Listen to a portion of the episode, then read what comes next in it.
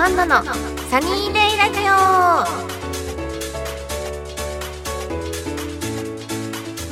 はい皆さんこんにちは。こんなアンナです、えーこの番組は皆さんと楽しいひとときをお送りする番組です。はい、えー、この放送10ボリューム16になるんですがこれが配信されるのが7月あたりということで7月夏ですね。もうその頃にはもうやっぱね今年のゴールデンウィークとかも結構皆さん旅行行かれる方とか最近だったら海外ねもう行ってる人とかも多いみたいだから夏なんかどっか行きたいですよね。やっぱ海外行きたいな。そろそろ気にせず飛行機にだってずっと乗ってないもんな。なんか夏楽しいことをしたいですよね。なんか今年から花火大会とかも開催されそうじゃないですか？なんかやっと？2年ぶりか。3年ぶり ?2 年ぶり？ですよね。うん。今年の夏はやっといつも通りの夏に出会えそうな感じがしますね。はい。はい、えー番組では皆様からのメッセージを募集しています、えメールの宛先はサイトの右上にあるメッセージボタンから送ってください。皆様からのお便りぜひお待ちしています。それではこんなアンナのサニーデイラジオ今日も最後までお付き合いください。この番組はラジオクロニクルの提供でお送りいたします。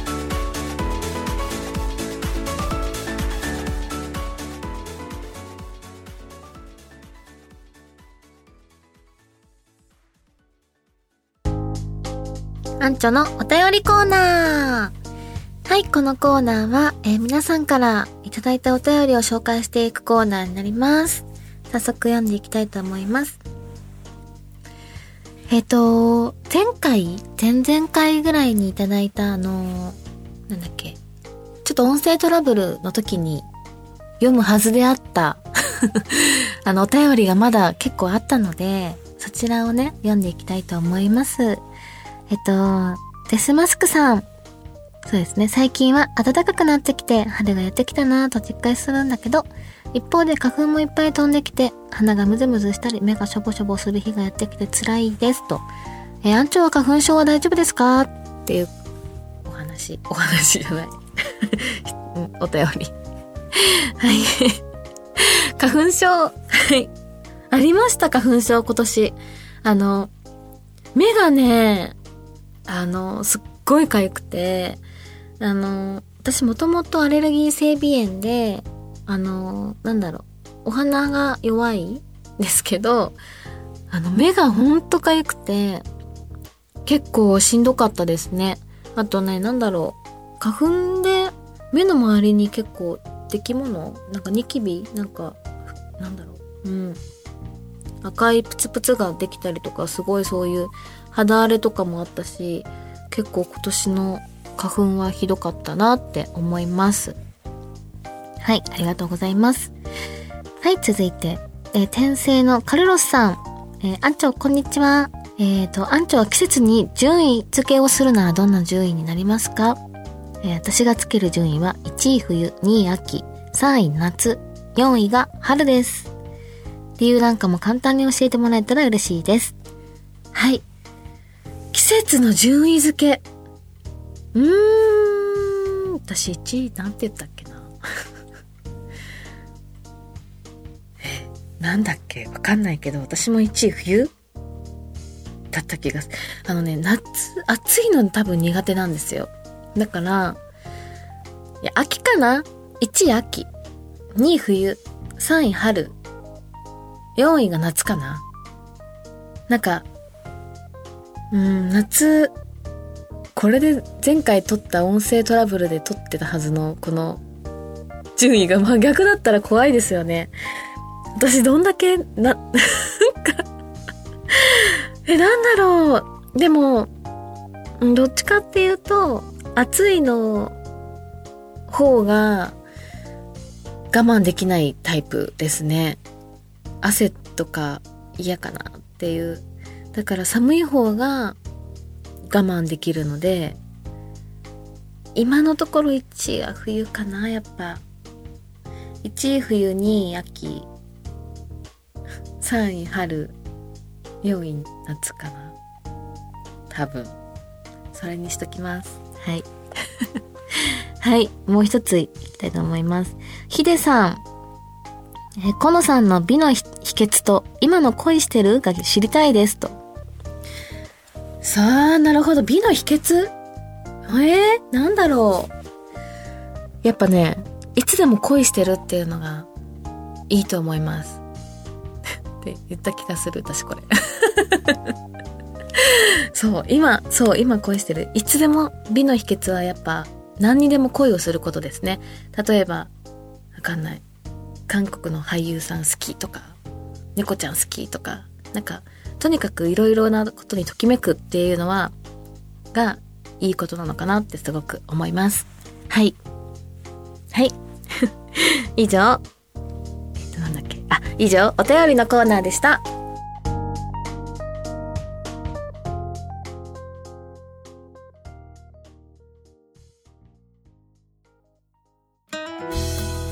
アンチョの一押しコーナー。はい、このコーナーは、えー、アンチョンの最近のおすすめ映画やドラマ、本などなどを紹介していくコーナーになります。早速紹介していきたいと思います。えっと、またまた今回も韓国のドラマになります。すいません。もう最近韓国の作品しか見てなくて。はい。行きたいと思います。今回はね、韓国映画ですね。えー、狩りの時間という映画です。え、ざっくりあらすじを読みます。えー、希望のない都市、えー、刑務所から出所した、えー、純足は家族のような友人、チェンホとキフン、サンスと共に新たな人生のための危険な作編作戦を計画する。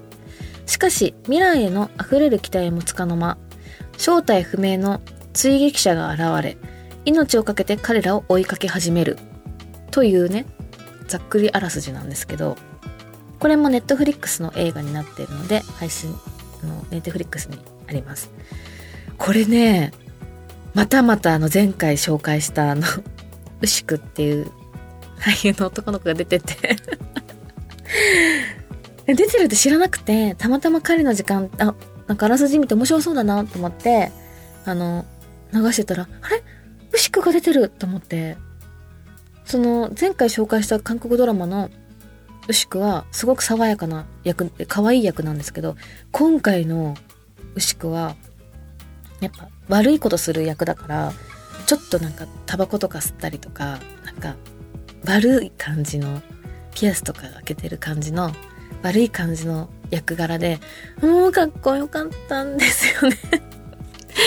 もうそれがすっごいかっこよくて、ちょっとそれで一個テンションが上がったっていうのがまあ一つなんですけど、まず、あと内容ですね。内容はもう本当に、あの、まあ、うん、韓国ならではのハラハラドキドキ、ちょっと後味悪い感じの、あの、そうですね。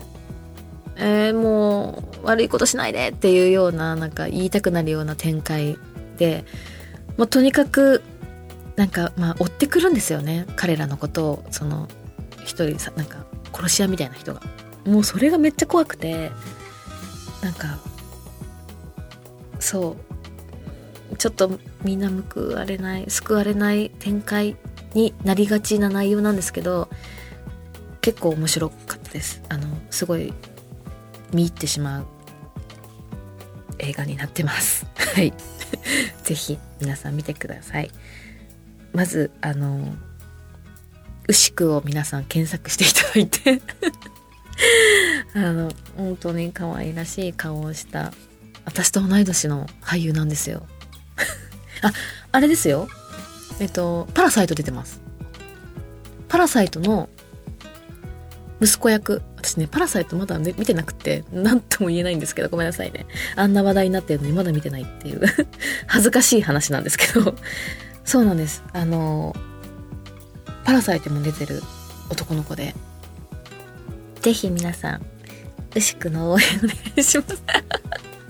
すいません。もう一押しの俳優コーナーになっちゃった。今日。失礼しました。はい。それでは以上アンチョの一押しコーナーでした。はい OK です。今回の一押しは牛久さんそう。もう分かりましたよね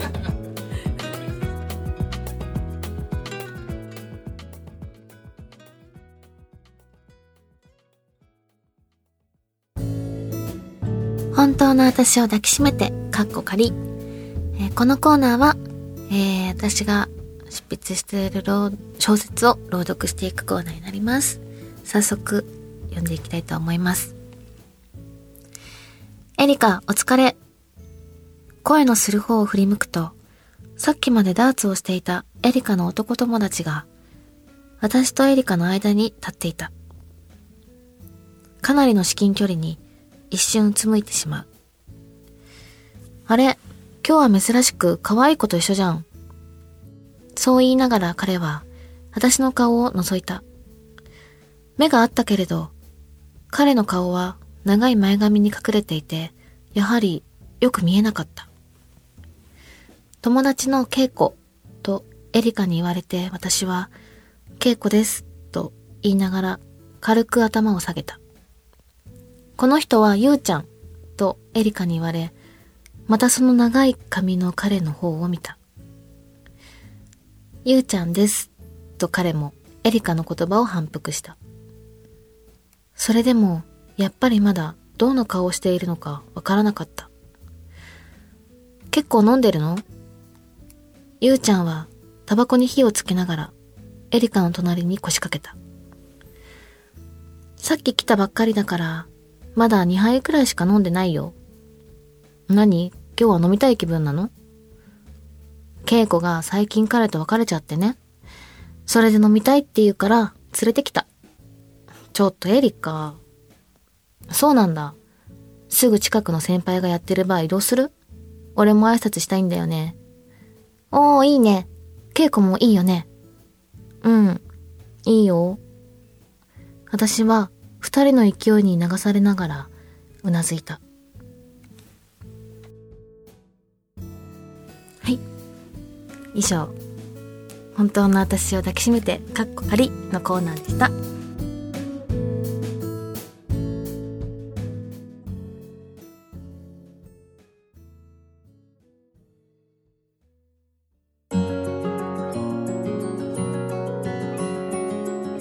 こんなアンナのサニーデイラジオ、そろそろエンディングのお時間です。はい。えーと、エンディングということで。はい、もう、そうですね。ラジオは去年、あの、なんだ、9月、10月とかに公開収録して、また今年も、あの公開収録したいなって、あの、思っているんですが、まだね、日にちとかは決まってないので、随時決まり次第、あの、お知らせしたいと思います。あの、すごい前回は、アスポンが来てくれたりして、すごい、ね、盛り上がった公開収録になったなと思ったので、また今回も楽しい公開収録できたらなと思ってます。よろしくお願いします。はい、あと告知ですね。告知もちょっとまだ、なんだろう、わかんないって感じなので あの、はい、インスタとかツイッターを皆さんチェックよろしくお願いします。はい、それではこんなアンナのサニーデイラジオ今日はここまでです。ここまでのお相手は、やっと朗読の力が発揮しだした、こんなアンナが お送りしました。また次回お会いしましょう。バイバイ。この番組はラジオクロニクルの提供でお送りいたしました。